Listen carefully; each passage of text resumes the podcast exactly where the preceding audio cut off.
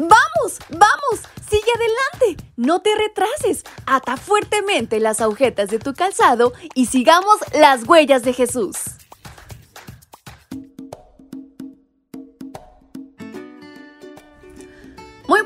Mis pequeños y grandes, ¿cómo están en esta mañana? Espero hayan descansado bastante y estén listos para comenzar este nuevo día que Dios nos ha regalado. Su amiga Fabi les saluda esta mañana y con mucha alegría les da la más cordial bienvenida a este su devocional para menores y adolescentes. Y en este 11 de junio, nuestra reflexión lleva por título Victoria absoluta.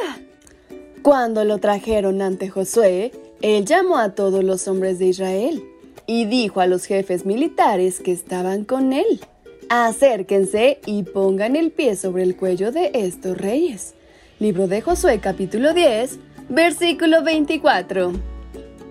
Es desalentador mirar un juego de fútbol o una pelea de box que termine en empate. Lo que ocurrió con Israel conforme conquistaba Canaán fue una victoria aplastante en la que no quedó duda que eran los dueños absolutos de cada ciudad. Josué 12 es como el titular de un periódico que nos dice en pocas palabras qué ocurrió. 31 reyes derrotados. Versículo 24. Efectivamente, 16 fueron aplastados en su avance por el sur mientras que otros 15 reyes fueron derrotados en la parte del norte. Dos reyes más se mencionan en los primeros versículos del capítulo. Seón, rey de los amorreos, y Og, rey de Basán. Ambos fueron derribados en la época de Moisés. El versículo de este día describe el triunfo específico de cinco de esos reyes. Primero, fueron encarcelados en una cueva. Posteriormente, Josué los mandó sacar y antes de ejecutarlos, dio la orden de que los jefes pusieran sus pies sobre sus cuellos.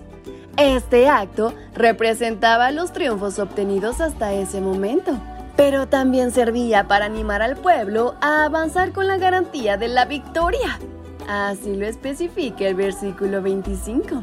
Entonces Josué les dijo, no tengan miedo ni se desanimen.